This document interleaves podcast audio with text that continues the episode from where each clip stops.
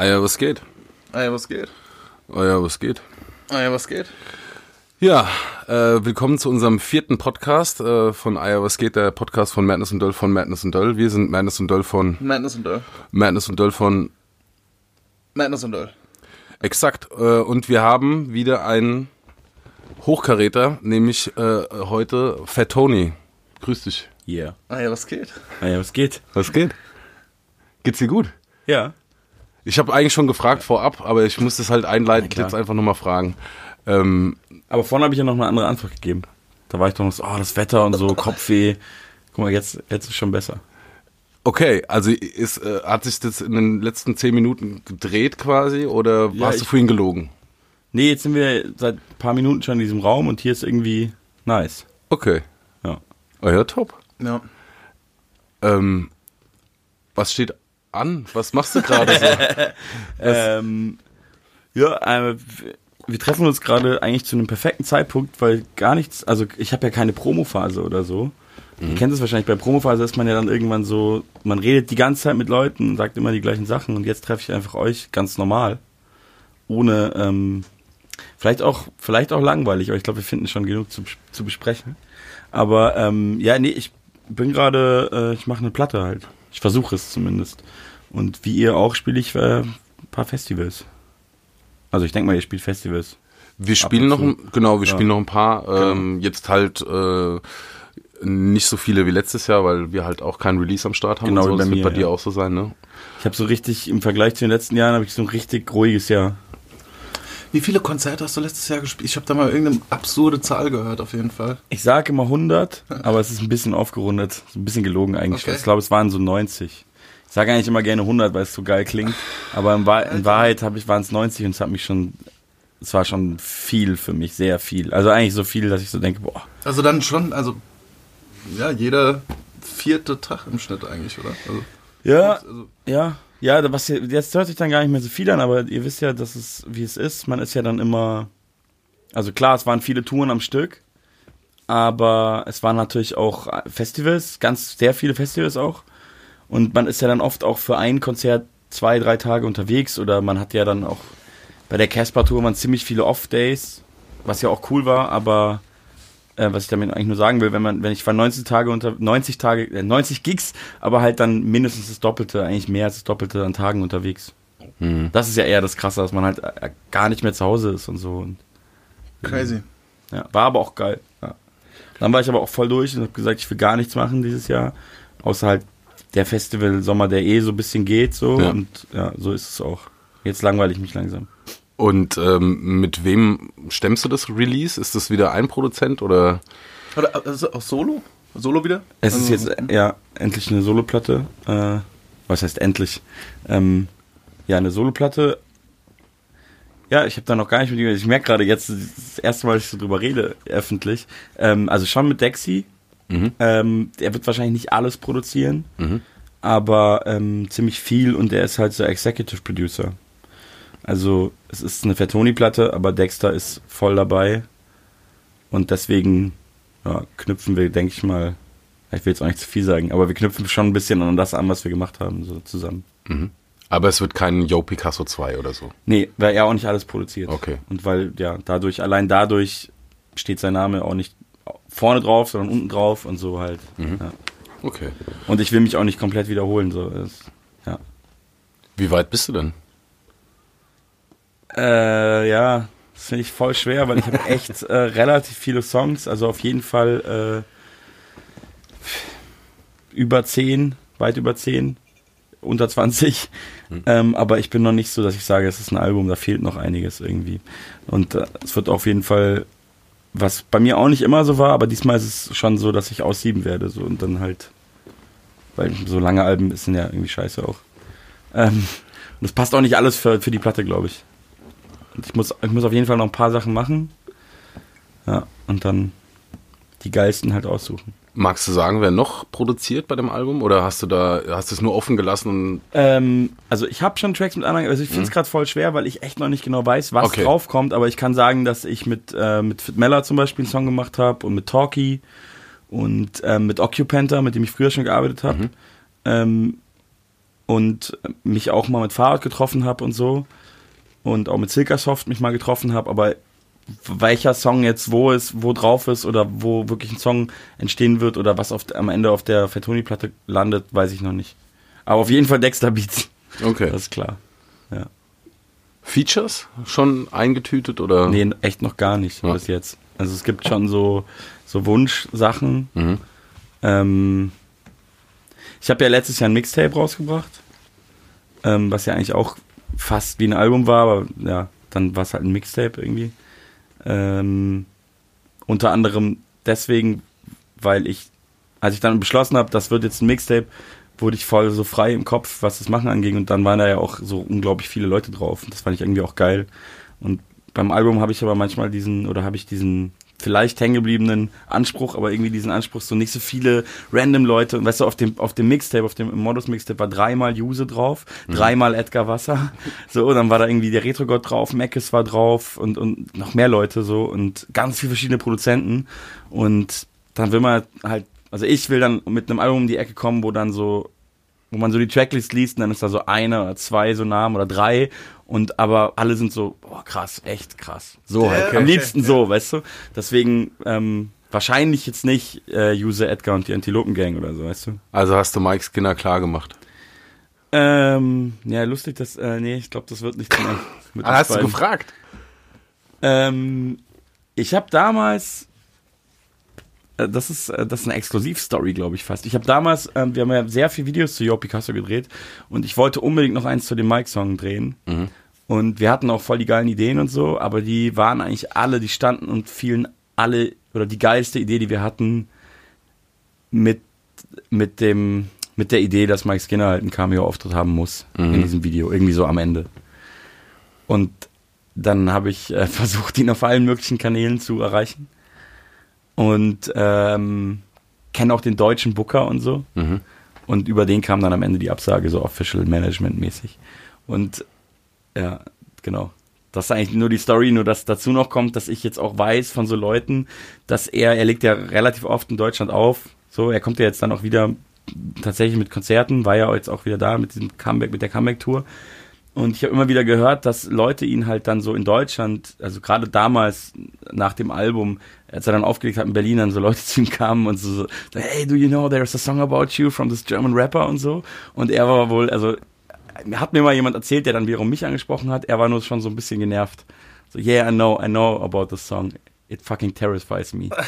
also so halb ironisch vielleicht auch, aber so, ja, ich glaube, ich, ich frage ihn jetzt nicht nochmal nach Okay. dem Feature. Naja, weil ich frage, weil ähm, klar, das ist ja bekannt durch den Song, dass du, dass du Fan bist und ich fand den Song mit am stärksten auf dem Album, weil ich auch, also weil ich den Song erstmal gut fand und ich auch Mike Skinner Fan bin. Du warst auch auf zwei Konzerten, ne? Ja, ja, tatsächlich. Ich bin, guck mal, ich habe sogar das Shirt gerade an. Das ist echt so ein bisschen Fanboy-mäßig. Ähm, ja, ich war auf zwei Konzerten. Ja. Ich bin da nach äh, UK gereist. Also ich habe das auch verbunden, weil ich Freunde in London habe und so. Aber ähm, war auch eigentlich nur ein Konzert geplant. Aber dann war ich halt, das war in Glasgow und dann war ich aber in London halt noch und äh, hatte nichts zu tun an dem Tag und habe dann Leute getroffen. Hier Paul Gärtner kennt ihr doch sicher, den, den Fotografen-Dude, den habe ich dann äh, Shoutouts an dieser Stelle, ähm, getroffen in London und der war dann so, ja komm, jetzt komm doch mit, du kriegst bestimmt eine Karte auf der, auf der Straße und so. Und allein dafür hat sich's gelohnt, ey. Das ist so eine ganz andere Nummer dort, das ist so verrückt, das habe ich in Glasgow schon erlebt, aber da hatte ich ja eine Karte. Das ist halt echt so ganz krass organisiert, mafiös, äh, fast schon, von so geilen Dudes auf der Straße, mehreren Banden, die so Tickets äh, kaufen und verkaufen. Die so ganz viele haben und die dann da wirklich, die stehen auf der Straße und schreien so rum, so wie weiß ich, auf dem Fischmarkt oder so. Und aber auch so rivalisierende Banden habe ich dann irgendwann gecheckt, weil ich habe dann eben in London versucht, eine Karte zu kriegen und stand über eine Stunde vor dieser ähm, O2, äh, weiß nicht, wie das Ding heißt, äh, in Brixton und das war eigentlich fast das Geilste, diese Leute zu beobachten, wie sie alles so, so, so, teilweise so englische Opis, die aussahen, als würden sie gerade so Pferdewetten annehmen. Wirklich so mit so, mit so wie so aus dem Film, so englische ältere Herren mit so Korthosen und so. Und ähm, ja, das war ganz geil. Und dann habe ich nochmal überteuert eine Karte gekauft und bin nochmal aufs Konzert. Was war der grundlegende Unterschied zu der Show in England? Oder gab's gab's keinen? Also, wie man- weißt du, in- so in- hat er, hat er die Show komplett anders gespielt? Also passt er seine Show jetzt äh, an auf das jeweilige Land? Hast du das Gefühl gehabt? Nee, tatsächlich gar nicht, ehrlich Nee? gesagt, nee. Es war auch, ich glaube, wenn ich ehrlich bin, war das von der Leistung, was da so auf der Bühne passiert ist und auch so soundmäßig und so. Also die ganzen, viele Deutsche, die ich dann da getroffen habe, da waren dann mehrere in London, eben Paul Gärtner und noch ein paar andere Leute, die ich kannte von Puls und so liefen da rum. Die waren dann alle so, boah, der Sound war so mies. Und das stimmte auch, der Sound war echt mies. Aber ich fand's relativ egal, weil die Stimmung so krass war. Und das habe ich sowohl in Glasgow auch, als auch in London war das so. Ich glaube, dass vielleicht auch einfach die Kultur da drüben, aber auch der Fakt, dass er sieben Jahre weg war und ich glaube einfach so ein krasser Held für so eine ganze Generation dort war und immer noch ist. Es war richtig krass, die Stimmung da. Also die ganzen Leute, also da diese O2-Dings in Brixton Halle, ähm, da passen dann schon so drei oder 5.000 Leute rein und, so. und die Leute haben so die Hits, haben die alle mitgesungen und es war so richtig laut und waren so mega emotional und so. Und dann hat er diesen hier diesen Dry Your Eyes Song gespielt. Und dann hat zum Beispiel so eine und ich stand eher so da hab so beobachtet. Ich war gar nicht so emo-mäßig. Aber so, so, so eine Londoner Mädel hinter mir dachte das wohl und hat mich irgendwie so angetippt. Und ich kann das leider nicht nachmachen jetzt auf Englisch aber die meinte so ähm, ich sehe es voll emotional für dich und hat mich so umarmt also so war da die Stimmung. Es war auch echt krass. Und dann, der, der, der Auslass-Song, der da laut in der Halle lief, war All You Need Is Love von den Beatles. Und dann gingen halt da so Tausende, alle waren besoffen gefühlt. Ja. Aber so geil, so, so The Streets wie in seinen Songs besoffen, so. Ja. Also es gab irgendwie auch keinen Stress. Die waren so krass äh, äh, glücklich. Und dann haben die alle All You Need Is Love gesungen beim Rausgehen. Ja. Das war echt so. Sowas habe ich in Deutschland irgendwie nie erlebt. Und auch in Glasgow war neben mir so ein Typ, der mit seinen drei besten Freunden und alle so Mitte 30, so die, Ja. die haben fast geheult bei den Songs. Okay. Und dann waren die so besoffen, hat er mich so mal so angerempelt und dann hat er irgendwann gemeint, sorry, sorry man, um, I waited for this uh, seven years. Irgendwie so, weißt du, es war richtig emotional so. ja. Und wo, wo war das Konzert in Berlin? Äh, in Berlin war das in, im, äh, wie heißt das, Neuköllner Oper. Also eigentlich war ich dreimal, jetzt wo wir. Ja. Also in Berlin muss man aber sagen, war ich nur ganz am Ende, weil ich davor noch ähm, bei, bei David Hasselhoff auf dem Konzert war und der länger gespielt hat, äh, als ich Okay. dachte. Ja. Ja, wie war denn die Show? Das war purer Trash. Ja. Aber bewusst oder Ja, das war halt so, ähm, ein paar Kumpels und ich haben das halt äh, Juse zum Geburtstag geschenkt und der hat dann sich entschieden, mich mitzunehmen die zwei Karten. Und es war schon ganz geil auf eine Art. Habe da zwei Helden meiner, äh, einen Held meiner Kindheit und einen Held meiner Jugend an einem Abend gesehen. Juso? Nee. nee, David Hasselhoff und äh, Mike Skinner halt. Okay. Ja. Und Juse natürlich. Ja, drei Helden meines. Krasse Kombo an einem Abend auf jeden Fall. Also. Ja. Aber das war echt krass, weil ich dachte, ich kann beide Konzerte so ganz mitnehmen. ja. Und ähm, dann war aber David Hasselhoff so krass drauf, dass er irgendwie so zweieinhalb Stunden oder länger gespielt hat. Was? Was ich nie gedacht hätte bei dem alten Mann. Und vor Looking for Freedom musste er dann noch so Sachen, die er hätte sich auch sparen können, aber er hat dann so Country Roads gecovert und so. Das wollte ich gerade fragen. Hat David Hasselhoff so Spielt- viele Songs? Ey, aber er hatte überhaupt? viel mehr Songs, als ich dachte. Das meiste Zeug war von ihm, glaube Ja. ich. Und er hat auch viel mehr Hits, als ich dachte. Die habe ich jetzt auch wieder alle vergessen. Aber das Geilste war User, er kannte alles. Er kannte dann diese Hits. er kannte diese Hits. Ich kannte nur Looking for Freedom und war so, ja, wann kommt denn der Song endlich? Was für eine Single hatte der denn noch? Ich habe echt, ich habe es schon wieder vergessen. Aber es war eine krasse Show. Es war wirklich so, im Eingangsbereich stand Kid. Ja. Konnte so Fotos mit dem Auto Quatsch, machen. okay. Ja. Und so war das halt auch aufgezogen. Das, das, das war so eine geile Show, Showbühne mit so einer Treppe auch. Wie bei den Beginnern, nur sehr viel kleiner. Und dann, das, der aller- allererste Sound war halt Knight Rider. Und dann kam über diese Treppe kam so wie das Licht. Und dann war das vorbei und dann kam das Baywatch-Lied. und, und Das gibt's auch noch. ja, also die hat, der hat's wirklich voll durchgezogen. Und das war halt auch, da hat man einfach David Hasselhoff gefeiert. Wie viele Leute waren denn da? Das war im Friedrichstadtpalast, wo ich davor auch noch nie war, weil da drin ist ja dann nur, da ist ja auch immer nur so, so, so Revue-Shows in der Quatsch Comedy Club und so, aber da passen locker 3000 Leute rein, auf jeden Fall. Okay. Und das war richtig krass, also es war, also, sehr anders als die Konzerte, auf die ich normalerweise, ich weiß nicht, da waren dann halt, ich glaube, da waren viele Leute, die das wirklich so ungebrochen gefeiert haben, auch so ältere, weißt du, so Ja. Muttis und so. Ja. Und dann aber auch so ganze Gruppen von, von so, von so Junggesellen-Abschiedsstyle, weißt du, so im Ah, okay. Baywatch-Shirt, alle mit so Bojen. Und in der Pause waren wir so ja am Bier trinken und dann waren die wirklich so im Friedrichstadtpalast, ja, ähm, der Veranstalter hat Alkohol verboten für diesen Abend. Die Leute an der Bar, ich so, was? Warum? Ja, er wird schon wissen, warum. Und dann dachte, habe ich mich so, ich habe nämlich davor schon gemerkt, dass diese ganzen Gruppen. Ja genau, das war echt krass. Und diese ganzen Männergruppen, auch so Mädelsgruppen und so, die kamen da halt alle an und waren besoffen. Ja. Also die hatten auch so richtig klassisch hier Bacardi Cola aus der Dose und so schon dabei und haben es davor so ausgesucht. Das haben wir noch beobachtet. so aber hunderte. Jetzt gehen wir rein, trinkst auf Ex. ja, Ja, aber ich, ich, das gehört sich doch für ein David Hasselhoff-Konzert, dass man da voll ist. Und, wahrscheinlich. äh, Ja, ja, wir, haben, wir waren also ich meine auch aber ja, ja. ihm gegenüber. Ja, das Einzige, was er nicht gemacht hat, was ich echt gefeiert habe, weil er hat sich schon sehr zelebriert und er war auch ein bisschen selbstironisch, aber am meisten gefeiert hätte ich, wenn er dann auch noch ähm, einen Burger gefressen hätte, so, so aufbesoffen. Es, Das hat er nicht gebracht, aber. Ja, ich glaube, der Aber weiß. er, er hatte ganz am Ende bei Looking for Freedom diese geile Jacke an. Diese, weißt du, mit der er damals. Äh, die braune Lederjacke oder Nee, was? diese, diese, diese, diese, diese, was ist die Jeansjacke, wo hinten dieses Licht, diese ja, Lichterkette drauf ja, war. Ja, stimmt. Ja, ja, stimmt. Das hat er an. Das war krass. Aber ich keine Ahnung, ich habe null Ahnung von David Hasselhoff, aber ich stelle mir schon vor, dass der ganz genau weiß, was der da macht und der zieht Ja, das, Äh, das so schlagermäßig durch, ne? Total schlagermäßig. Und auch Oder? voll der Profi und richtig alter Sack. Ja. Ähm, ich glaub, weiß ich nicht, ist auch 70 oder so. Oder geht auf die, ich weiß es nicht mehr genau, ich habe es damals nachgeguckt, aber. Aber ihr wart schon Knight Rider-Fans, Na oder? klar. Du zumindest, also ja, ja. klar. Ja. Du nicht, Marco, oder? Äh, ich, ich schon, aber Eigentlich bist ja du die richtige Generation. Ja. ja, aber ich habe es irgendwie nicht so gefeiert. Ich fand es nicht so geil. Auch Baywatch danach fand ich nicht so geil, muss ich sagen. Ja, Baywatch fand ich auch nicht geil, weil er für mich einfach Michael Knight war. Aber Knight Rider fand ich so richtig krass. Hat eigentlich David Hasselhoff mal einen Film gespielt? Das- Ja, es, boah, pass auf. Es gibt so eine richtig trashige Komödie, also USA. Völkerball- Ja, genau. Dodgeball, Ja. voll auf die Nüsse. Ja, genau. genau heißt der ich gesehen, Film. ja.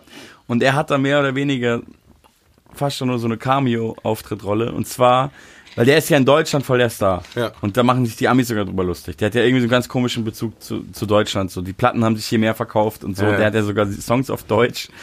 Und ähm, er war halt, er ist in diesem Dodgeball, voll auf die Nüsse-Film, ist er der Trainer der deutschen Mannschaft. Und ähm, die heißt Team Blitzkrieg. Alter. Ja. Ja, er paro parodiert sich eigentlich nur noch selbst, wenn er, Ja. wenn er spielt. Genau, und das war auch der ganze Abend. Aber dafür habe ich auch irgendwie mies Respekt. Weil das irgendwie hätte ich ihm gar nicht zugetraut. Mega selbstironischer Abend so. Also, Er ist der Lothar Matthäus des, des Pop. ja, aber ist Lothar Matthäus so selbstironisch? Ich Nee, kenn mich nicht nee. aus. Na, ja, eben, weißt da, du? da, da, auf Ja, keinen. Fall. Eben, das Auf ist genau das Ding. Fall. Ich habe so das Gefühl, die Amis checken das ein bisschen mehr. Also, weiß ich jetzt auch nicht. Vielleicht ist es auch wieder so ein Gelaber von, ja, typisch deutsch. Ich weiß es eigentlich gar nicht, was das ist. Aber manchmal habe ich schon das Gefühl, dass so, so, weiß ich nicht, in Hollywood und so die Leute das schon echt gut können. So, weißt du, so diese ganzen, so was Obama teilweise während seiner Amtszeit für Funny-Videos gedreht hat, so. So, so Sachen. Vielleicht werfe ich auch gerade zu viel in einen Topf. Mm, Doch, nee, das ist okay. Hier geht alles. Hier geht alles auf jeden Fall. Nee, aber wenn, wo wir gerade bei Schauspielerei sind, vermisst, vermisst du die Schauspielerei für dich? Ähm, ja, so langsam manchmal, ja, ehrlich gesagt. Seit so seit neuesten, aber es liegt auch daran, dass ich, äh, ich mach, ich, während ich so wirklich Vollzeit am, am Theater und so war, fand ich es irgendwie nicht so geil. Und ähm, ich glaube, ich mache gerne viele verschiedene Sachen, parallel oder auch hintereinander abwechselnd so.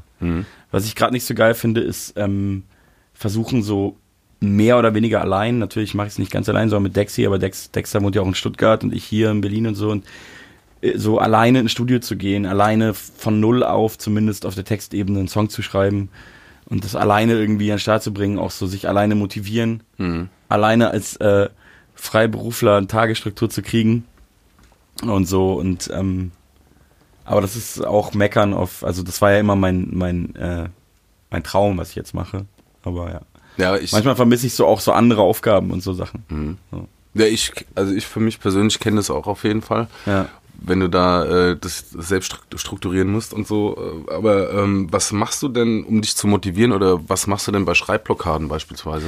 Was machst du denn? Weil das, äh, ich suche noch einen Weg, ehrlich gesagt. Ähm, ich versuche in letzter Zeit ähm, mich dann nicht ganz so hart zu knechten und mich zu geißeln, dass ich das jetzt nicht hinbekomme, dass ich nichts geschrieben habe an einem Tag und Ja. das auch mal eine Woche so geht oder sowas Ja. und versuche dann irgendwie coole Sachen zu machen. Äh, also draußen irgendeine Aktivität, irgendeine Aktivität nachzugehen, die man sonst nicht macht, um dann vielleicht irgendwie einen neuen Input zu bekommen. Ja, so Künstlerscheiße, ja, weißt ja, du ja, so. ja, ja. Aber Was ähm, denn zum Beispiel auch so ins Museum gehen und so ein Shit. ähm, das wäre ein bisschen hoch für mich, aber ähm, äh, so Sachen wie Radfahren. Ich fahre viel mit meiner Freundin dann Rad und so und dann ja irgendwie Sachen anschauen und oder mal einen anderen Stadtteil anschauen, so Sachen.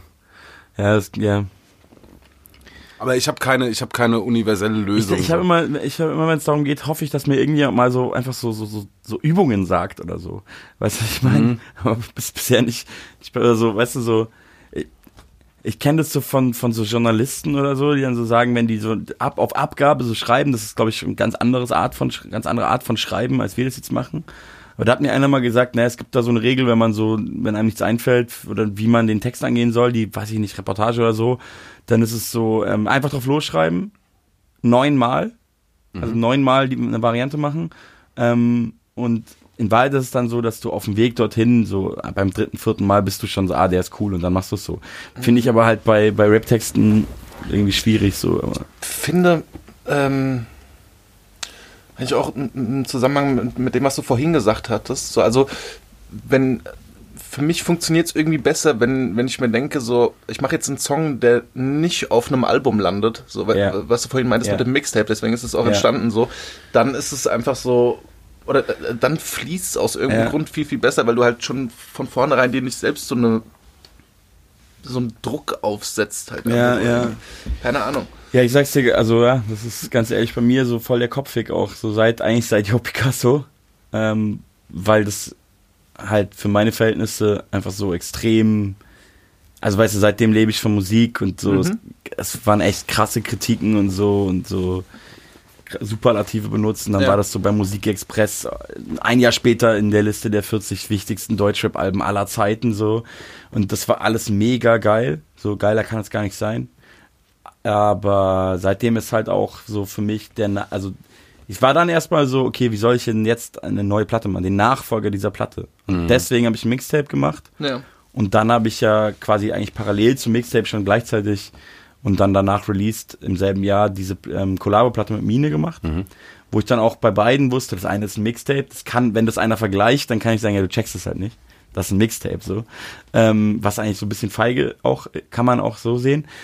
Aber war halt auch ein Mixtape, weißt du, da war halt so alles drauf. Aber das hat mich halt voll befreit. So. Und das andere war halt ähm, die so Collabo-Platte mit ganz andere Musik und so und Collabo und, und Konzeptalbum und so. Konnte man auch nicht wirklich vergleichen. Und deswegen stehe ich so jetzt eigentlich wieder an dem Punkt Mhm. und habe den Druck jetzt nicht mehr so krass wie jetzt vielleicht damals vor, vor, vor über einem Jahr. Aber so ein bisschen ist es schon so kopfig. Und ich merke auch, wie ich, wie ich teilweise, und deswegen sage ich auch, es ist noch nicht fertig und es ist auf jeden Fall erst fertig, wenn es fertig ist. Mhm. Äh, und nicht bei einer Deadline. Ähm, wie ich so merke, wie ich, wie ich so verkopft an, an, an Tracks gehe. Und wie so bisher so ein paar so lockere, easy Sachen fehlen, die halt ein Rap-Album auf jeden Fall braucht, denke ich mal so, weißt du. Also, ja, Picasso hat das auch gar nicht so viel, glaube ich. Habe das auch lange nicht gehört. Aber ähm, ich merke so, wie, wie ich halt so ganz viel, so ganz krasse Themensongs mache oder so. Mhm. Oder so immer so denke, boah, das muss der beste Text der Welt werden. so Was auch oft cool sein kann, ja. Also es ist auch cool, jeden Satz umzudrehen und auch so auf so einer Technikebene, wie dann sozusagen, das muss ja alles krass reimen und so. Aber manchmal, glaube ich, ähm, ist so ähm, brainless sein auch geil für Rap. So, so Zeug hatte ich viel auf dem Mixtape dann, weißt du, wo ich so dachte, gebe einen Fick, jetzt ist hier im Modus so. Wo es dann auch, es ist ja auch, da sind dann auch Punchlines drin, das ist dann auch nicht so, so der dümmste Rap, den es gibt. Mhm. Wahrscheinlich bei weitem nicht, aber es ist halt irgendwie so ein bisschen dumm und ein bisschen locker und ein bisschen lustig. So. Aber Jo- soweit ich weiß, ist ja Jo Jo Picasso auch das Projekt gewesen, an an dem du mit Abstand am längsten gesessen hast eigentlich, oder? Ja. Bis, von den bisherigen bis jetzt. Ja, wie lang, voll, wie, ja. Wie lange hat die Platte mit Mine gedauert ungefähr von der, von der Produktion? Äh, ein Jahr. ja? Ja. Ich weiß es noch genau, weil ich, ähm, ich glaube von, also von, von ja, ersten Song bis Master war ein Jahr. Und ich habe zu ihr gesagt, voll krass, so schnell habe ich noch nie eine Platte gemacht. Und sie hat gesagt, so lange habe ich noch nie gebraucht. irgendwie so war der Dialog, so war auch die Dynamik irgendwie ein bisschen. Und ähm, ja, deswegen weiß ich ziemlich, dass es ein Jahr war. Aber das Problem, wir hatten es gerade gestern privat, ne? Ähm, Also Ich privat glaube, es war sogar ein? Jahr von, wir machen ein Album bis zum Master. okay. Dann hat es nochmal ein halbes Jahr bis zum Release gebraucht, aber. Also wenn sie dann sonst schneller ist, ist es ja super fix. Ja, voll krass. Die ist halt auch so ein Workaholic. Ähm, aber was ich gerade sagen wollte, ist, wir haben uns ja, Döll, ähm, Meines, äh, ja.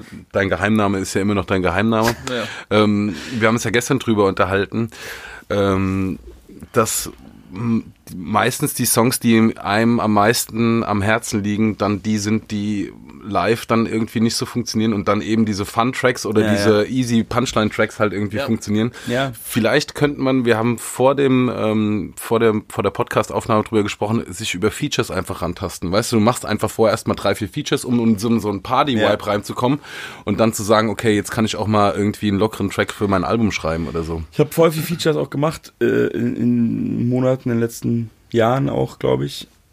Und da merke ich dann auch immer wieder, wie es mir voll leicht fällt. Das, das, das geht sogar so weit, wenn, wenn das Feature, also liegt auch daran, dass ja eigentlich meistens der Mensch, der einen featured, vorgibt, weil es ja auch seine Platte oder so sein Projekt ist, dann muss er das ja irgendwie auch. Also in der Regel, wenn man jetzt nicht sagt, Ja, wir gehen zusammen ins Studio klar. und haben einen Beat und schreiben, das macht man ja nicht so oft, also ich zumindest. Ja. Ähm, und dann fällt es einem leicht, aber das ist dann manchmal sogar so, dass wenn das dann so ein Thema ist oder so deep in Anführungsstrichen oder so, dass es dann äh, mir trotzdem viel leichter fällt und dass dann voll der geile Text rauskommt, Ja. der einfach so rauskommt und ich mir sogar manchmal denke, fuck, Alter, das ist die beste Strophe jetzt, die wir, das ist nicht auf deinem Album, sondern so irgendwo anders, Ja. weil der Input mir so viel gebracht hat. Das ist halt auch das Genauso. Ding, deswegen mache ich auch gerne Features und auch gerne Kollabos so. Ähm, wie damals die Platte mit Edgar oder so, oder ich komme ja eigentlich auch aus einer Crew und so, äh, weil es dieser Input von anderen Leuten finde ich halt mega. Das war, meinte ich ja vorhin so, da so alleine vor sich hin. Ich finde es ich find's schwierig. Ich finde auch schwierig, sich zu motivieren. Ich finde es auch sehr schwierig, sich selbst zu bewerten. Also beziehungsweise es nicht zu machen. Ähm, das fällt, ich bewerte es immer gleich und ich kann das auch dann auch nicht einordnen. Ich bewerte es dann eher oft schlecht. So, und der, ich kenne das halt, wenn man zusammen gemacht und in einer Crew, dass ähm, allein wenn einer mal sagt, das ist doch voll dope, so was los? Das sagt man ja auch oft anderen so, weißt du? Ja. Dass man dann sagt, ah, cool, cool, und dann macht man so weiter. Aber wenn ich dann so alleine im Studio bin und dann so schreibe und schreibe, dann denke ich ganz oft so, also wie viele Ideen ich schon nicht zu Ende gemacht habe. Mhm. Aus so einem, aus so einer Haltung ja, heraus. ja. Ganze Songs nicht geschrieben. Hatte eine Idee, habe angefangen zu schreiben, war dann so auf dem Weg so, auch beim Aufnehmen so, oh, das ist ja voll wack. Erstmal so in den Wackness-Ordner geschoben. Und dann irgendwann guckt man da rein und denkt so, hey, ist eigentlich gar nicht so schlecht so. Ja. Ich habe mir schon oft vorgenommen, dass man eigentlich jede Songidee machen muss zum Ende. Aber mache ich oft nicht. Ich überlege gerade, sollte man das mal. Vielleicht einfach, um dann die Zeile zu sammeln, die cool ist für einen anderen Track ja, oder das, so. das ist mindestens das, weißt du? Es wird immer was bringen. Das hat einen Track gemacht. Und das vielleicht auch noch, also find, finde ich schon mal zurückgreifend zu dem, zu dem ganzen Schreibprozess und so weiter. Das Ding ist so, ich finde, weil ich habe für mich festgestellt, so, ey, wenn du dich halt, umso länger du dich zwingst und das, du hast am Ende des Tages trotzdem keine Strophe, in den allermeisten Fällen, also so geht's mir, hast du wenigstens eine Zeile, die du irgendwo anders nochmal verwenden kannst und so. Ja, das Und das stimmt. ist, und das Das ist stimmt halt schon, ja. trotzdem ein Gewinn dann irgendwo so. Ja. Und hat sich dann trotzdem irgendwo gelohnt. Ach ey, ich glaube, wir wissen ja alle, wie das ist. So, dann setzt du dich manchmal hin und schreibst zwei Strophen an einem Tag und am anderen äh, hast du nicht mal einen Titel für den Song ist. Keine Ey. Ahnung, Alter. Ich, Ich war in letzter Zeit schon öfter stolz, wenn ich so, wenn ich so vier Zeilen in einem Tag geschrieben habe. Also so. Das ist echt so Oder froh, nicht stolz vielleicht, aber war so, boah, krass, du hast Ja. geschrieben. Ja. Wow. Wann hast du denn das letzte Mal gefreestylt? Ähm, in irgendeiner Show wahrscheinlich. Ich okay, pass ja. auf, hier ist ein Ich hatte so Angst, dass es jetzt kommt. äh, keine Ahnung. Ach so, nee, ey, ich war gerade. Ähm, Freestyles live doch auch so, noch. ja, oder? eben, also, in der Show Shows, meintest du, in ja, Shows okay. freestyle ich Okay. schon noch. Wobei es mir da eigentlich auch gar nicht mehr so Bock macht, weil es immer das Gleiche ist, weil ich dieses Gegenstandsspiel mache. Und weil ich so, das ist jetzt so ein bisschen, bisschen äh, hinter der, also ihr wisst ja selber, wie das ist, so, ähm, dass man so, was man was macht, was man selber eigentlich gar nicht mehr krass findet, aber es funktioniert halt immer. Die Leute werden es halt immer krass finden, dieses Freestyle-Ding. Es ist ein bisschen hart, darüber zu reden im Podcast vielleicht, aber weißt, die Leute finden es halt krass und das ist aber für einen so eine Fingerübung. Das ist halt so, wie wenn, wir, wir werden für uns, ich vergleiche es immer mit so, Zauber, mit so Zauberern. Wenn so ein Zauberer kommt mit so krassen Tricks und du bist so, wow, shit, wie geht Ja, das? ja. Der wird's dir nie verraten. Ja. So ist doch Freestyle. Die Leute denken so, er kann das krass in dem Moment. Und für Ja. uns so Rapper, die das so lange machen, ist es so, ja, ist halt Freestyle. Ich habe das halt gemacht. Da war ich 16 und seitdem ist, und ich habe, wenn ich nie aufgehört habe, nicht mal so, also ich habe ja nicht so richtig aufgehört zumindest. wird das halt immer, also ein Doppelreim zu finden, wird halt nicht das Problem sein so. Und das auch irgendwie sinngemäß. Aber was ich eigentlich erzählen wollte, ich war am Wochenende auf einer Hochzeit von einem alten Kumpel, der bei Moop Mama in der Band ist. Ja, Und ähm, da war natürlich auch Keno. ja. Und wir haben irgendwann besoffen so halbironisch angefangen, auf so einer Couch zu freestylen. Snacker und Pillar Voice oder normal? Nee, eher so, eher so hängengebliebener Studenten-Rap-Voice. Okay, ja. Das, machen wir, das haben wir früher schon gemacht. Aber jetzt noch mehr, weil wir uns eigentlich, unsere eigene Vergangenheit ein bisschen verarschen, so VSK-Style. Also Ja. bei denen ist es nicht deren Vergangenheit, sondern auch meine. Aber naja. Ähm, aber ich stehe da auch dazu mittlerweile, so fuck it. Ja. Hip-Hop, Alter. Ähm, ähm, ja, dann saßen da Keno und ich. Für die, die es jetzt nicht wissen, äh, wir waren halt ganz lange eine Crew. Ähm, der ist jetzt Rapper bei der Band Moop Mama. Naja, auf jeden Fall saßen wir da und haben irgendwie eine halbe Stunde gefreestylt, bis wir so nicht mehr konnten vor Lachen. Das war ganz nice. Das war jetzt am Wochenende. So richtig, eigentlich zwar ironisch, aber eigentlich genau wie früher. Ey, du hast gerade zwei Themen angesprochen. Jetzt, die, jetzt ist es on. Auf jeden Fall. Jetzt Ja, sind wir weil- on, weil das ist nämlich unser Lieblingsthema Hochzeiten. Ja, das war, ja, alright. ähm, aber das zweite ist äh, viel wichtiger, weil das ähm, haben wir uns notiert. Ähm, besteht dann die Möglichkeit, dass du mit Keno wieder äh, Creme Fresh äh, quasi zurückholst? Äh, also ich sehe es auf jeden Fall nicht gerade, aber ich würde jetzt auch nicht sagen, weil man weiß ja nie, was irgendwann ist. Ich glaube auch, dass wir alle noch recht lange Mucke machen. Auf welchem Level auch immer. Aber ich habe nicht vor, aufzuhören mit Musik machen. Hm. Und wir sind ja eigentlich cool wieder. ähm, oder wir, wir haben auch Kontakt und so. Und äh, ich weiß gar nicht, ob ich das sagen darf. Wahrscheinlich nicht, ist mir egal. Ähm, ich hab, wir haben halt einen Song gemacht fürs neue Mama-Album. Das war der erste Song, den wir zusammen gemacht haben seit 2011 oder so. Krass. Und ähm, es war ganz lustig, weil der Bastler, der damals der dritte bei Creme Fresh war, ähm, und der Keno waren halt in Berlin, wir waren in unserem Studio Mhm. und waren dann am Ende zu dritt da und haben diesen Track halt recorded. Das Instrumental, was die Band äh, eingespielt hat und was produziert war, stand natürlich schon. Und dann waren wir da zu dritt und das war echt krasser Flashback. Das war ein bisschen wie mit der Ex äh, Ficken. Ja? Okay. Ja, nein, das war halt so, weil diese Dynamik von früher so, weißt du, Mhm. so, wie, wir waren immer zu dritt im Studio, fast zehn Jahre so, und dann hat man auch voll viele Sachen vergessen, so, weißt du, der bekiffte eine Dude, der, den man immer anspricht, dreimal, der einen beim dritten Mal erst hört, Ja. so, weil er nicht multitaskingfähig ist und so. Das war ja lustig. Ähm, aber auch um die Frage noch anders zu beantworten, wenn, dann glaube ich, wenn man mich fragt, auf keinen Fall unter diesem Namen. Creme Fresh. Ja, gut, aber.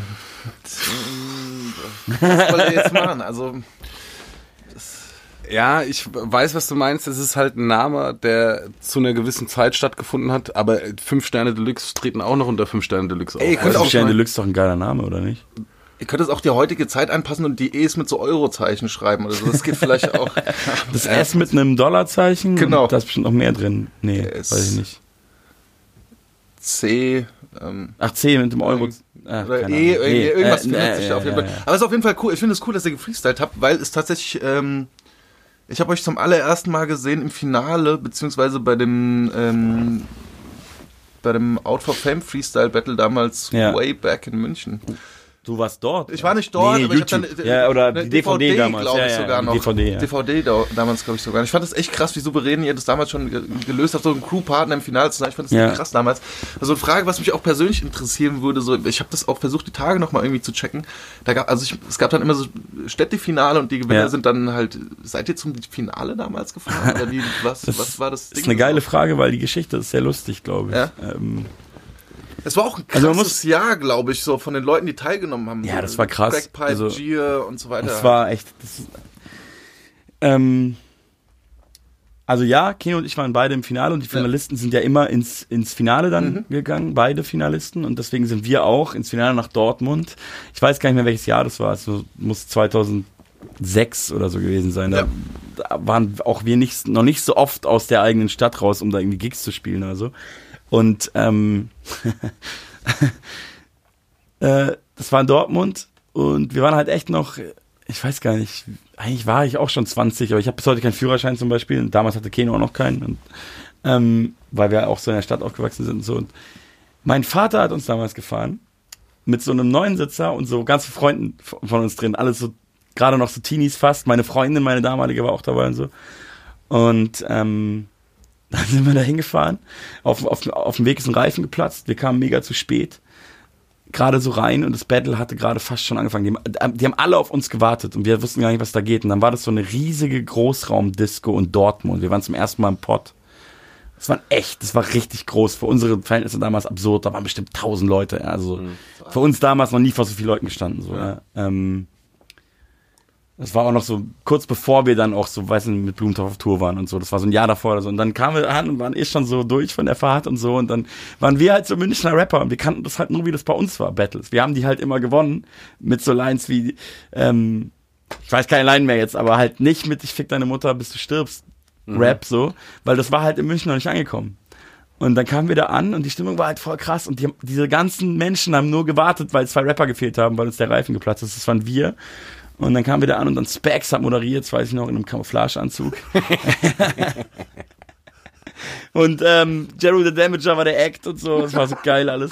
Und mein Vater, das ist eigentlich das Beste, mein Vater hat mit Jerry the Damager ein Bier getrunken äh, an der Bar und Smalltalk mit dem gehabt. Das ist eigentlich das Beste. Ich weiß noch, wie er, wie er zu mir gesagt hat, ähm, ja, ich habe mit dem geredet, er war nett, er hat gesagt, ähm, I'm Willie from New York.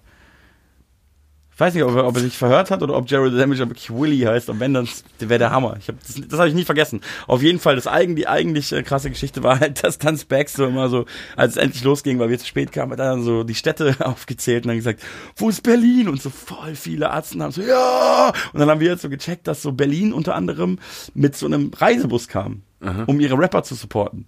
Und dann war, war, war, war dann Gier aus Berlin quasi da? Ich ehrlich Oder gesagt, ich glaube Gier und Koma Jack, kann das sein? Boah, dann weiß ich es Ich weiß nur noch, dass ich weiß natürlich. Nicht ich weiß nicht genau, ob das das Jahr war. Ich weiß nicht mehr genau, was alles war. Ich ja. weiß nur, Fahrt hat gewonnen natürlich in diesem Jahr. Okay. Das weiß ich noch. Ja. Und Fahrt war da.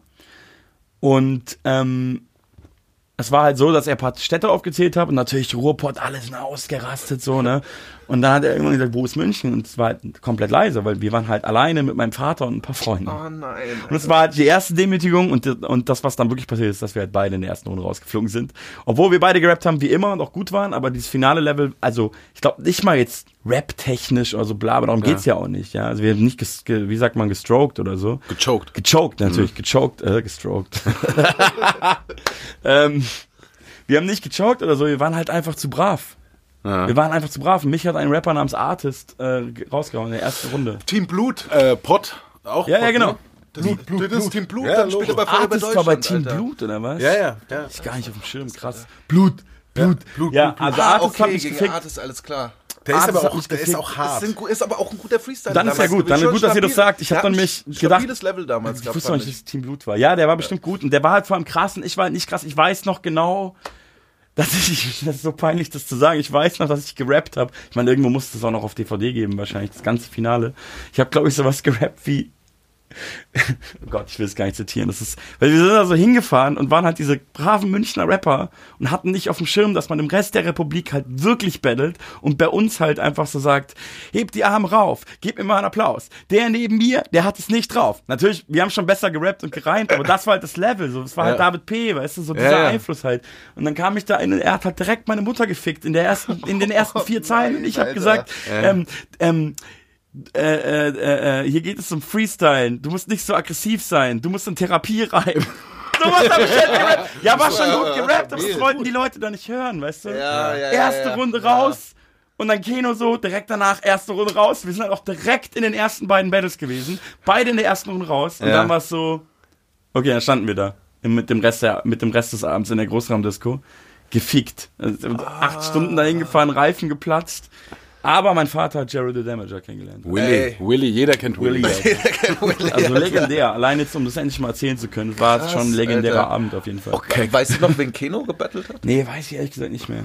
Und wer hat ge gewonnen hat Fahrt? War dann Crack Fahrt hat auf Crack jeden Fall Fahrt Finale oder so? Oder? Das war, ey, ich finde es auch gerade erbärmlich, dass ich mich nicht erinnern kann, aber dieser Abend war so, ist so eine Demütigung in, ja. in der, Erinnerung, in der ja. Erinnerung. Ich weiß, dass, kann es sein, dass da noch äh, Schaban dass den noch gab oder war der ja schon? Kann, das kann gut sein. Der war auch fit. Schaban war ein krasser, fit, krasser Freestyle. Es gab auf jeden Fall, ich kann mich an, an, an ein Jahr davor oder so erinnern, Finale, was ich auch noch auf DVD halt äh, gesehen habe, oder damals sogar noch im Fernsehen, bei Mixery, glaube ich sogar. Ähm, nee, das waren die Mixery Battles waren ja noch vor den Out of Fame Battles. Ja. Äh, Schaban und Crackpipe im Finale, das war richtig krass. Und das war auch krass. Ich muss auch ehrlich sagen, das ähm, Finale von Keno und mir damals aus München, werde ich heute noch drauf angesprochen, wie jetzt von dir zum Beispiel, von, von Leuten von damals. Irgendwie schien das damals krass, aber glaub mir, das ist aus der Zeit gefallen. Du kannst es dir nicht angucken. Es ist richtig schlecht. Ich Es ist- heute gesehen. Es ja, okay. Ja, ich wollte nämlich gerade gar nicht ansprechen, dass es noch online ist. Es ist wirklich richtig, es ist so, das ist nicht gut. Naja, gut, also, aber das, was Also du so, ich kann es mir nicht angucken. Es gibt irgendwann Ja. eine Stelle, wo ich versuche, Double Time zu rappen und so faile, weißt du, dieser klassische Moment, so, ähm, so halt. Ja. Ja, aber gut, ich meine, die Lines, die du eben äh, nochmal vorgerappt hast, oder das ist das ist absolut okay. Ja, ich nee, meine, wir es waren kommt ja auch, wir waren ja fit so, aber so der, vom Style war das halt so andere Zeit und so. Ja, und ja, klar, muss man, halt muss so. man den Kontext wechseln, aber ich glaube damals so, auch wenn du sagst Doppelreim, war damals, glaube ich, noch keine Selbstverständlichkeit im Freestyle, Nee, noch weniger so. Nee, das war ja auch unser Fetisch, so, weißt du? Ja, ja. So Keno und ich bei ihm im Kinderzimmer oder bei mir und halt nur Doppelreim, Blumentopf-Style und das Ja. muss man auch heute einfach ehrlich sagen. Münchner Ja, ja. Schule, ihr wart immer sehr richtig sauber. Münchner Schule, so. Ja. Ja. Und, ähm, ja, hat auch lange gecheckt, äh, hat auch lange gebraucht, bis ich das so richtig gecheckt habe, dass das eigentlich immer so war. Mhm. Also man hat sich ja, wenn man so in der Zeit selber drinsteckt, wenn dann, so, ja, ihr klingt ja wie Blumentopf, da hat man sich ja dann drüber aufgeregt. Mhm. Wenn man so sagte, nein, aber so aus, aus heutiger Sicht weiß ich natürlich, was die Leute gemeint haben, so. Ja. Ähm, was, ja. Und ich bin da auch, also ich schäme mich da auch gar nicht dafür, nicht, das soll nicht so klingen. Ja. Es war halt, wie es war. Und das ist halt auch, wo ich herkomme. Und das ist, auch, ist ja auch nice so. ja. Wäre nur, wäre ja, also, klingen ja nicht mehr heute exakt so. Deswegen ist es auch cool. Also das letzte Mal, als ich dich hab freestylen sehen, das war bei einer WSP-Veranstaltung, die Weihnachtsfeier, da war Roger und Schuh wahrscheinlich. Schuh ja. auch da Ja, ja. und da hast du gefreestylt, da, und da hast du nach Blumentopf gefreestylt, da war, ähm, da hast du ziemlich zerstört. Also das war äh, nochmal ein ganzes Stück weiter, also technisch weiterentwickelt, diese ganze Freestyle-Sache so. Ja, das ist halt, klar, also Roger und Schuh, die, das ist ja auch eine, irgendwie dann doch nochmal eine andere Schule, so, weißt du? Wir waren halt von Anfang an dann doch mehr so ein bisschen auf Battle. Also, ich sag mal so, wir waren klar Münchner Schule, aber es gab halt MOR schon und die haben wir halt auch gefeiert. So. Diese Generation halt. Mhm. Ja, so. und deshalb halt auch äh, Feuer über Deutschland und Genau. also ohne Sachen aus dem Sack ziehen und dann darüber freestylen halt. Ja. Einfach direkt Ja. so.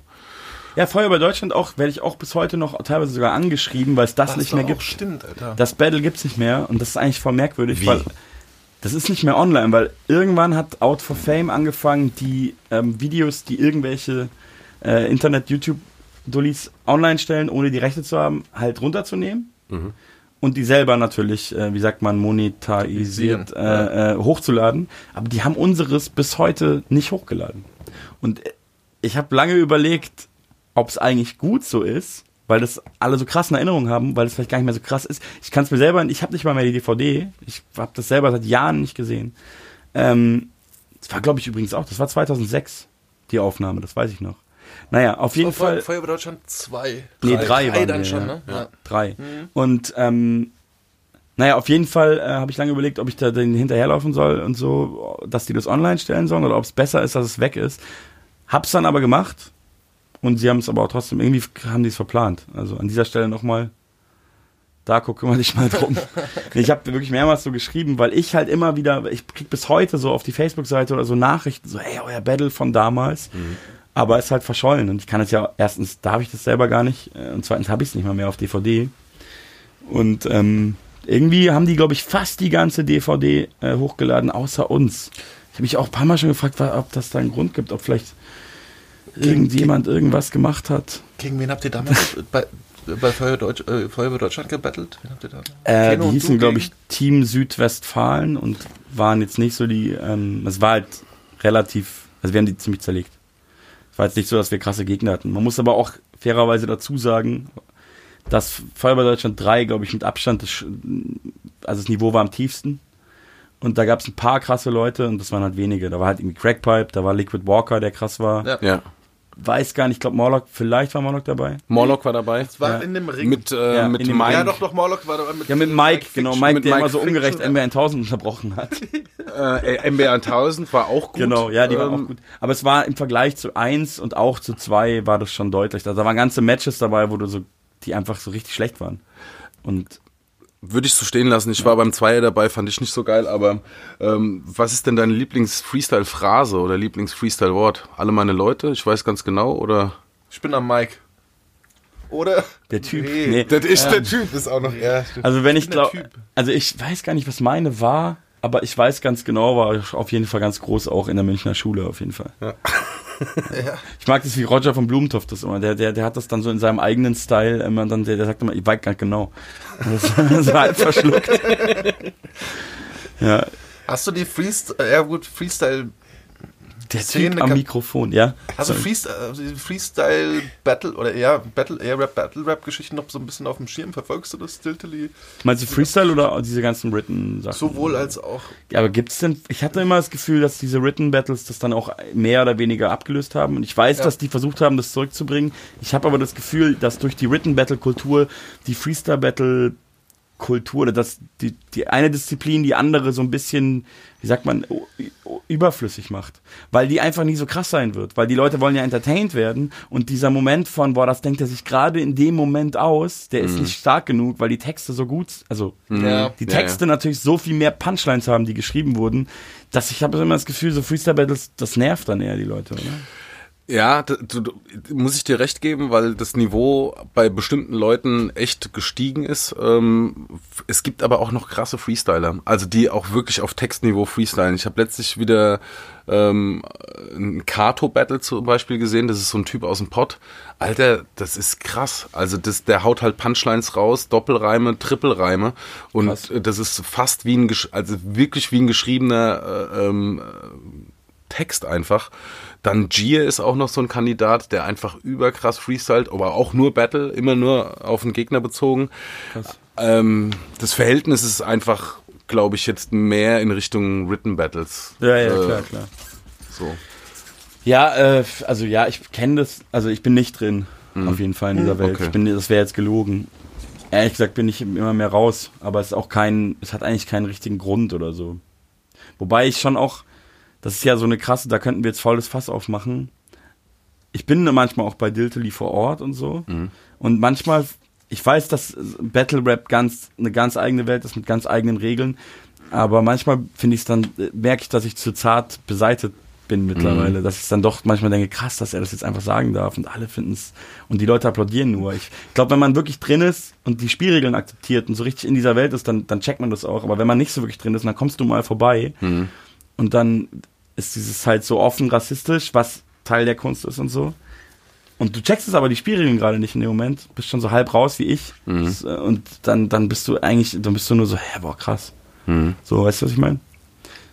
Und ähm, dann, ja, weiß ich nicht, war ich manchmal so, okay, habe ich nicht gecheckt. Da haben wir auch schon mal, noch schon mal angefangen drüber zu reden, ne? Ja. Also, Ja. Ähm, ich würde gern noch mal zurück zur Münchner Schule. Die kommende, also die, die, die Gruppe, von der ich jetzt rede, die hatte eigentlich mit der, Fra mit der äh, Münchner Schule nicht so viel am Hut, also zumindest nicht ähm, aus diesem ähm, Umfeld von ähm, äh, von Blumentopf und ähm, Main Concept. Main Concept und euch, Feinkostparanoia. Ja. Was war denn eigentlich mit denen? Also warum haben die aufgehört? Warum gibt's die nicht mehr? Ey, München ist ja echt nicht so, nicht so groß. Ist auch nicht so klein, aber nicht so groß. Aber diese ganze Szene und diese ganzen Leute da, da das sind. Ich habe immer das Gefühl, das ist schon so, dass da jeder so für sich macht. Was ich glaube auch der Grund ist, warum die Stadt nie so am Start war. Ähm, und ich, ich kenne die nicht. Okay. Also so, ich habe die mal auf der Straße gesehen oder so. Aber ich glaube, ich habe mich nie mit einem von denen unterhalten. Und ähm, die waren in einer ganz anderen Welt so unterwegs, was ich auch schade finde, aber was auch den Mythos für mich aufrechterhält. So, ich habe keine Ahnung. Ich, ich habe immer so Stories gehört, so innerhalb dieser, dieser Szene dort, ähm, dass die halt wirklich so teilweise so wie ihre Mucke sind. Das sind halt so Stories. Ich will da jetzt auch nicht ähm, meine Hand für ins Feuer legen, aber ich habe dann so gehört, der eine wäre auf Heroin und so, weißt du, solche Sachen. Und ich glaube, wenn da sowas im Spiel ist, dann hört man auch auf Mucke zu machen. Aber ich habe dann auch immer gehört, so irgendwie, dass Teile von denen, die irgendwie klarkommen, dass die die ersten sind, die deutschen Grime machen. Und es sei voll krass und der und der hätte das gehört und war im Studio. Das kam dann aber irgendwie nie raus. Oder ich habe es nicht mitbekommen. So, äh, ja. Aber schade, ne, weil Ja, sehr Feinkost- mystische Crew auf jeden Ja, Fall. Man, jeden Fall. weiß wenig und ähm, ja, bis heute, aber das hält ja irgendwie auch den Mythos am Leben so, ja. Aber die waren schon krass auf jeden Fall auf ihre eigene Art. wer war denn so der Erste, der dein Talent erkannt hat aus, ähm, aus dem Münchner Kreis? Der gesagt hat, komm, spiel mal Support oder so? Ähm, muss mal kurz überlegen. Das Lustige ist, der wirklich der allererste, der unser Talent erkannt hat, der so einen Namen hatte, war nicht mal aus München, sondern das war Nico Suave. Suave.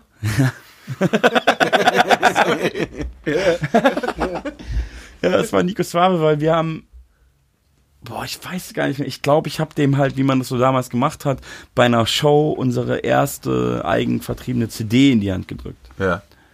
Und, ähm, boah, ich glaube, halt so richtig, wo man so klein ist. Und ich habe ihm eine CD in die Hand gedrückt und dann war ich, das hatte man ja damals, jeder hatte ja eine Internetseite mit einem Gästebuch. Mhm. Und dann habe ich ihm, glaube ich, in dieses Gästebuch geschrieben, hast du die CD gehört? Und er hat halt so zurückgeschrieben, ähm, ja, äh, richtig krass, äh, da hat man so seine E-Mail angegeben. Ich schreibe dir eine E-Mail oder so. Oder er hat mir direkt geantwortet auf diesen Eintrag mit einer E-Mail. Und der war dann so der Erste, der so Support, also der, der uns so ein bisschen gefeiert hat. Mhm. Aber dann wahrscheinlich auch eher unabhängig davon in München. Ja, so Münchner sind ja auch so ein bisschen langsamer. Habe ich manchmal das Gefühl und gemütlich. Ähm, es war dann schon, glaube ich, Blumentopf. Und die haben uns dann auch 2007 mit auf Tour genommen.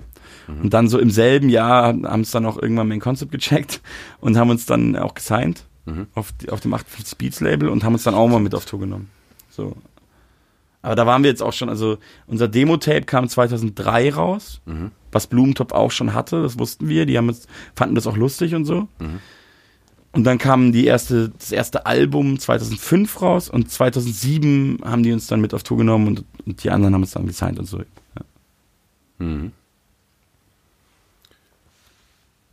Ja, aus heutiger Sicht irgendwie, also klar, so eine Blumentopf-Tour war voll krass, Mhm. aber so, also es war alles so mega, 2007 war das krasse Jahr, Mhm. aber so, dann ist irgendwie nichts mehr passiert. Ich glaube, so ging es vielen so damals aus, aus unserer Generation, die auch so harmlosen Studentenrap gemacht haben, Voll. egal aus welcher Stadt. Man hat so gedacht, boah krass, ich, bin, ich weiß, ich merke gerade, ich bin gut, die Leute checken das und andere gestandene Künstler checken das und holen mir einen Plattenvertrag und so. Jetzt geht's los und dann ging gar nichts los. Ja. Und das war mega deprimierend. So, Das war die Blase zwischen 2007, 2008 und 2010. Ja, sowas. erst, los ging's eigentlich erst wieder ab 2011, 12, 13. Mhm. Und das war krass, weil ich hatte dann, ich hatte das schon abgeschrieben. Ich dachte so, ja, so ist halt irgendwie das, so, so ist halt so Deutschrap machen, dass nichts geht, dass man so denkt, es geht jetzt was und dann geht aber nichts. Also es war ja so, wir haben dann ein 2007 Album rausgebracht und haben halt irgendwie 1000 Stück verkauft. Und dann haben wir 2010 nochmal ein Album rausgebracht, da waren wir dann bei dem Label von Fiverr, Kopfhörer Recordings Mhm. und haben halt wieder 1000 Stück verkauft. Das war's halt. Und das war halt damals so. Und dann hat man auch gesagt, ja, mehr geht halt nicht. Mhm. Ja. Aber auch, es ist nicht, es, es fällt mir gerade auf, es ist nicht so, dass eigentlich auch Blumentopf unabhängig voneinander euch, also beziehungsweise dich und Keno und dann später den Dexter mit Maniac mit auf Tour genommen haben Ja. und ihr dann später, ihr und euch nicht kanntet, aber dann später. Doch, wir kannten uns schon noch. Ach so, also wir haben jetzt nicht über Blumentopf kennengelernt. Ja, Ja, okay. ja, das ja, war eigentlich ganz lustig, weil ähm, den Maniac kannten wir halt so aus Bayern so, weil der auch immer bei den, Mann. bei den das ist der Viele Beste, Grüße, Alter. Ja, auf jeden Fall. Das ist wirklich einer der besten Menschen Ja. in dieser Szene. Ähm, den kannten wir so aus Bayern. Mhm. Den kannten haben wir ziemlich schnell kennengelernt, nachdem der da so mit 18, 19 aus den USA zurück nach Deutschland gezogen ist. Weil der halt dann so zum Freestyle Battle nach München kam. Mhm. Und dann war es so, ah krass, das ist so ein Dude, der rappt einfach auf Englisch und das ist voll geil. Ja. Ja. Und dann hat er uns auch so eine CD gegeben mit fünf Tracks oder so. Und seitdem, das war 2005 oder auch sechs oder so, seitdem kennen wir den eigentlich. Und Dexter ist dann, ähm, den wir auch schon kannten, so über Mucke, ist dann wegen seinem Medizinstudium, wo Nach man sich ja nicht aussuchen kann, wo man hinzieht, ist der nach Regensburg gezogen. Und hat dann natürlich, weil die Stadt ja winzig ist, den, äh, die geilsten Dudes dort von selber kennengelernt und hat dann eben Maniac kennengelernt und mit Ja. dem das Album gemacht. So. Für mich auch immer noch, das, das ist eine krasse Platte. Das ist eigentlich auch ein Klassiker. Aus, aus dieser Zeit, wo nichts Raw ging. Shit. Ja, schon. Oder? Raw Shit, ja. Ja. Also ich meine, ist schon eine, Ja. oder habt ihr Ja, da ja, und ich finde es auch super. Krasse auch super, Platte ja.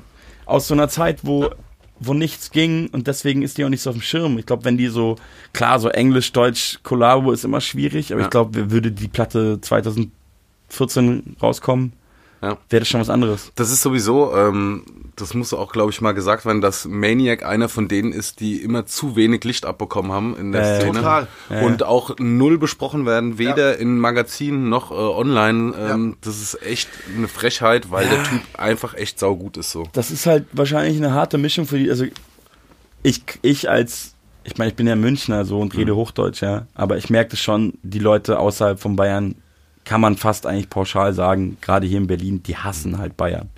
Also es ist wirklich auch Hass. Also es ist so, es wird mir nicht passieren oder es, wenn du sagst, wer du kommst, das ist ja hier in Berlin, ja, kommst du ursprünglich her und so.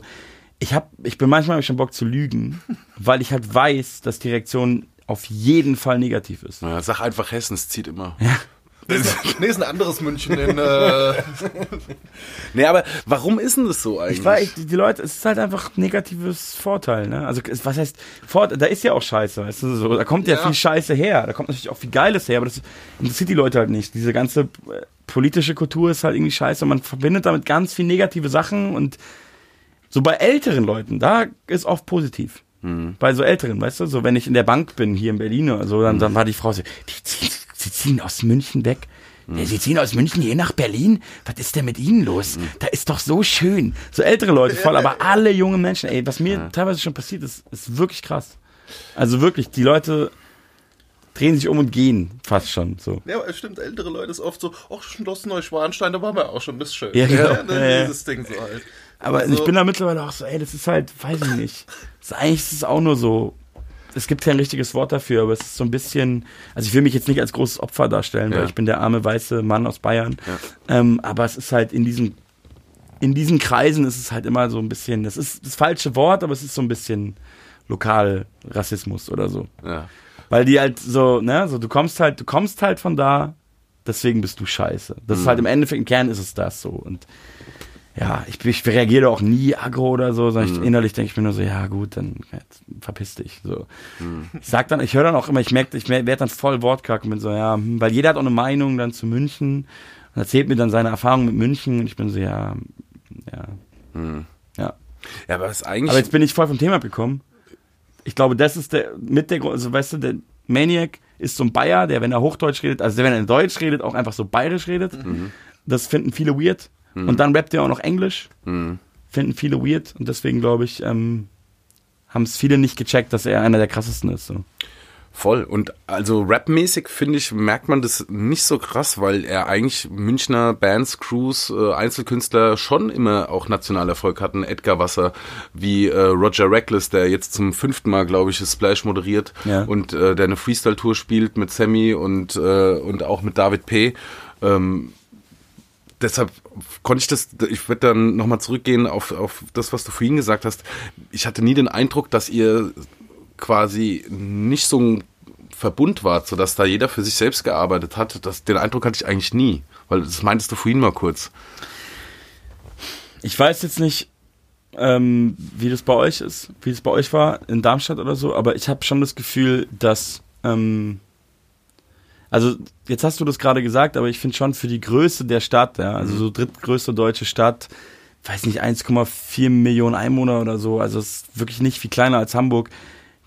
Wenn du anguckst, rapmäßig, aber so generell bandmäßig, musikmäßig, Jugendkulturmäßig, aber auch ähm, vor allem so Rap, so mäßig, ähm, ähm, da geht halt, also da kam schon echt krass wenig. Wirklich krass wenig her, so. Also du hast jetzt ein paar aufgezählt, da hört es ja fast auf.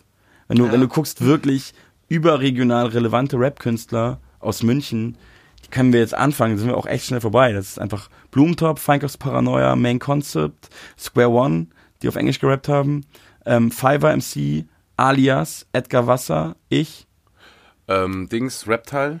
Reptile, Mook Mama. Reptile München. Also ist äh, Reptile aus aus München, Echt? ja. Klar, wusstest du nicht? Nee, Und jetzt bin ich bei 10 und jetzt fällt mir niemand mehr ein. Jetzt wahrscheinlich irgendjemand beleidigt. Doppel D.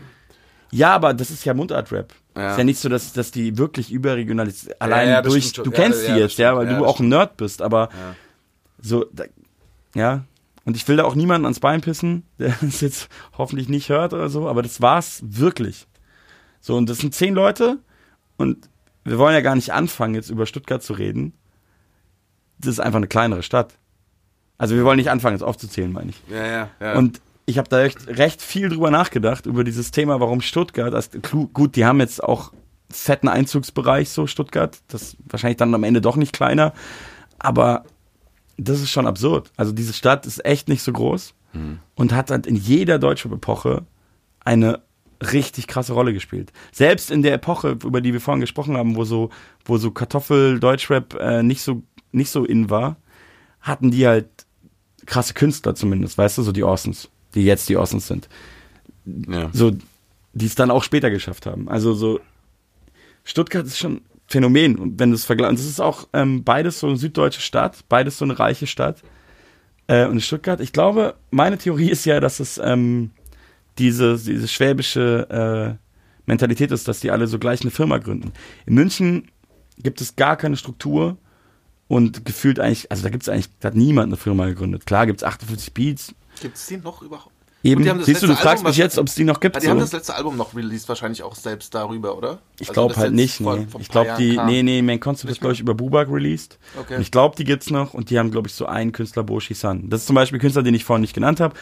Und ich meine es auch nicht böse, aber der ist jetzt nicht weit weg über München gekommen. Das, Ja, das spricht aber, glaube ich, gar nicht gegen ihn oder so, sondern das ist dann wirklich auch so München-Ding. Das ist ganz schwierig. So, das ist auch echt. Aber wie gesagt, weißt du, in Stuttgart ist so die erste krasse Band, die von da war. Also abhängig, unabhängig davon, wie wir die jetzt finden oder so, aber Fanta 4, erste große deutsche Gruppe, größte Deutsch, eine der größten aller Zeiten, gründen erstmal ein Label und eine Booking-Agentur. Weißt du, dann kommt äh, 0711 Club, gründet eine, gründet was, dann kommt äh, Chimperator später, gründet eine, gründet ein Label und eine Booking-Agentur und meint's voll ernst. So, da, da macht irgendwie jeder so ein Ding und macht direkt ein Business draus. In München gibt es, gab's nie. Also nie, also kein einziges. Kein einziges Label, was so ernsthaft im Rap-Bereich irgendwie am Start gewesen ist. Ich will jetzt niemand dissen, wie gesagt, Ja, ja, aber wenn du es ja. vergleichst mit, mit, mit äh, vom Music oder, oder ähm, Chipperator, ist ja ein Witz, brauchen wir nicht vergleichen. So. ja, das stimmt schon. Ja, Aber vielleicht, ich weiß nicht, vielleicht. Ich, ich, sicher mit, vielleicht echt mit dieser schwäbischen Mentalität schaffe, Firma gründe, Ja, mehr Gründe. Häusle Ja. baue, irgendwas zu tun. So, ja, nee, aber das stimmt total. Oder vielleicht tun die auch was da ins Grundwasser, ich weiß es nicht. Das ist, da gibt es auch krasse Talente, das muss man auch sagen. Ist auch irgendwie absurd, dass aus diesem einen, wie heißt der Ort, wo die alle herkommen? Diese ganzen, also Rin und so. Und. Ja, genau. Biete ich ein bisschen, crazy. den man nicht mal kennt so richtig. Ist ja, Ja. auch dabei, also irgendwie schon verrückt. Aber äh, gleich verhasst wie München. Ich glaube schon, ja. Also zumindest ich glaube schon, ich glaube schon, ja. Das ist auch so die einzigen, wo ich so mit, wo ich so denke, ja, wenigstens bin, sind wir nicht die einzigen, die so gehatet werden. Das ist schon, also ich glaube, das nimmt sich nicht so viel. Ja, das ist doch ein schönes Schlusswort. Ja, super. Sind wir schon, habe ich schon wieder so viel gelabert. Ey, ne? wir haben, wir sind jetzt genau ähm, bei einer Stunde, glaube ich. Eine Stunde, zwei Minuten, 39 Sekunden, 40 Sekunden. Ähm, Toni, vielen Dank, Ey, Alter. vielen Dank. Ich habe euch jetzt eine Stunde, ihr habt gar nicht so viel gesagt, glaube ich. Ey, das ist top für einen Podcast. Okay. Ey, wir hatten, immer, wir, hatten einen vier, wir hatten einen vierfachen Redeanteil wie bei äh, MC Boogie. Also Hattet ihr heute? ist alles cool, ja, den ja, habe ich ja. ja auf dem Weg angefangen zu hören, die Folge. Und ähm, ich musste gleich direkt, das ist halt Entertainment, das ist halt einfach geil. THC und Nikotin braucht der Mensch in West-Berlin.